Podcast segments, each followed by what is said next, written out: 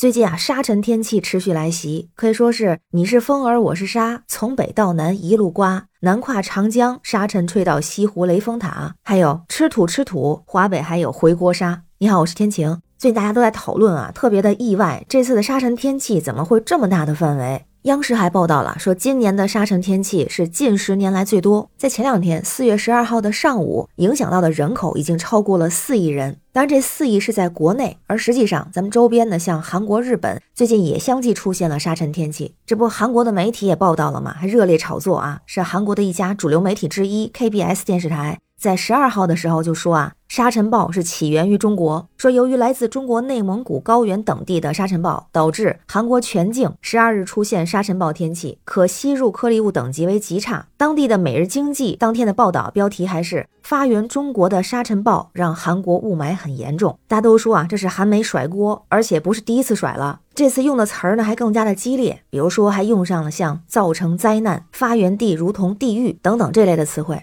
那咱们国内的网友呢，好像也是见怪不怪了。有人就说，这反正也不是第一次了，这沙尘暴不是文化遗产哈，这怎么不说是自己的了？那同时呢，网友们也免不了要问啊，沙尘到底是从哪儿来的？今年怎么这么多沙呀？为啥就挡不住呢？咱等会儿再说韩国，先说国内，赶紧去看看这专业人员是怎么说的啊。先说这沙从哪里来？有说法是主要来源自蒙古国。虽然曾经有百分之八十的国土是被草原覆盖，但是目前超过七成的草原已经遭到破坏。科学期刊上有篇论文就说啊，过去的二十年，蒙古高原气候发生了重大变化，陷入了高温、干旱、酷暑的四季循环，加之过度放牧和疏于治理，蒙古高原的生态很可能已经迈过了可挽回的平衡点。那更准确一点的说法，就是中央气象台的首席预报员说的，今年的沙尘天气基本是由蒙古气旋带来的大风天气导致。然后沙尘在途经中国的时候，我国北方的一些干旱、半干旱地区还有一些沙尘的补充。所以今年几次沙尘天气的沙源，实际上是蒙古国为主，蒙古国和我国共同作用。还提到，今年春季的气温偏高，整个北方地区降水偏少，裸露的地表较多，让沙尘源比较充足，再加上气旋活动比较多，冷暖空气活动频繁，就给北方带来了多大风的天气，共同导致了今年的沙尘天气偏多。不是说沙尘天气的形成需要三个条件嘛？持久强劲的大风、沙尘源，还有底层的大气不稳定。而且也提到啊，沙尘其实不是北方的专属，从以往的监测数据来看。沙尘比较强的时候，甚至可以围绕地球一圈儿。就像欧洲阿尔卑斯山上还曾经检测到来自亚洲地区的沙尘粒子，就说明沙尘存在远距离输送的现象。所以由北方影响到南方也并不少见。但有一个问题，从两千零几年以来吧，感觉上沙尘暴的次数是减少的，但是最近两年呢，好像又增加了。那根据这个分析就说啊，沙尘的发生和很多因素有关，像地表植被呀、积雪、气温、降水，还有天气系统的强度等等。这个需要以更大的时间尺度去看。目前给出的这个结论呢，就是并不意味着咱们国家进入了新的沙尘活跃周期。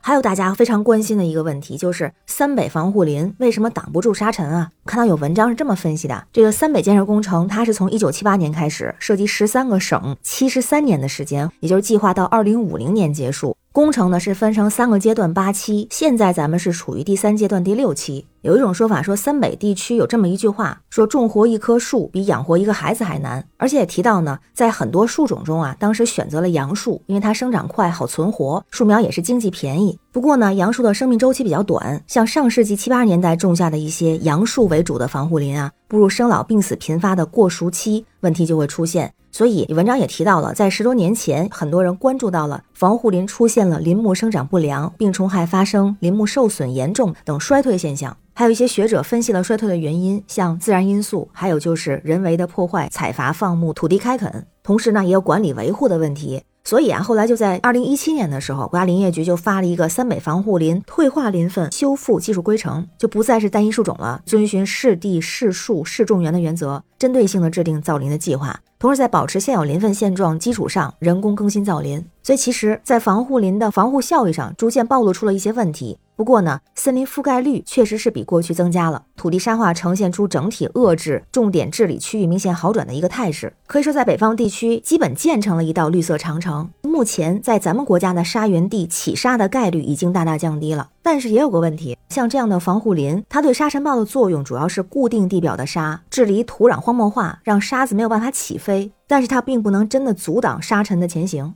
就像有人提到的，植树能够对粗沙起到拦截作用，但如果沙子是细沙，并且是在比较高的地方，能够跳到几百米的高度，那防护林里那些二三十米的大树就只能望尘兴叹了。而且啊，还有一个很重要的信息点，就是像沙尘暴，因为它是一个国际化的现象，不是我们自己建成三北防护林就能彻底遏制的。沙源地有多处，所以说到韩国媒体提到的那个问题啊，就是全球的沙漠分布，亚洲沙尘暴的园区是全球沙尘暴园区的一个部分。那其他的还包括澳大利亚的西部沙漠、非洲的撒哈拉沙漠、中亚、西亚、东亚的沙漠干旱地区等等。就比如说撒哈拉沙漠的沙尘暴会影响到欧洲，也会通过大西洋影响到北美；东北亚的沙尘暴会影响到蒙古、中国，向下游会影响到韩国、日本，还会往太平洋下游走。所以，如果是从大的范围来看，中日韩三国的沙尘都源于东北亚。所以，韩媒的说法肯定是甩锅。不过，现实也提醒我们，这种防沙治沙是一个长期的工程，因为永久的沙漠不会消失，所以沙尘暴看起来也是不能完全避免的。